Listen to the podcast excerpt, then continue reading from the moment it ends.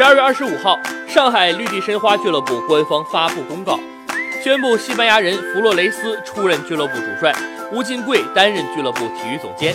早在赛季结束后，关于吴金贵去留问题就有过激烈的探讨。二零一八赛季，申花联赛获得第七名，亚冠小组赛没能晋级，足协杯提前被淘汰，整体成绩不如人意。但在锻炼新人方面，他大胆使用朱晨杰、刘若凡、蒋胜龙等年轻人，为申花未来储备力量。所以赛季末对于吴金贵的评价功过都有。随后就有媒体爆料，在上海看到了西班牙教练弗洛雷斯的身影，而这位执教履历丰富的教练正是申花的绯闻主帅。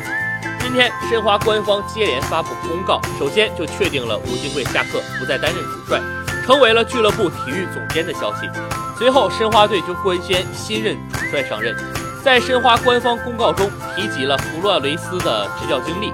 带队进过欧冠八强，捧起过欧联杯以及欧洲超级杯，也有过亚洲执教经验。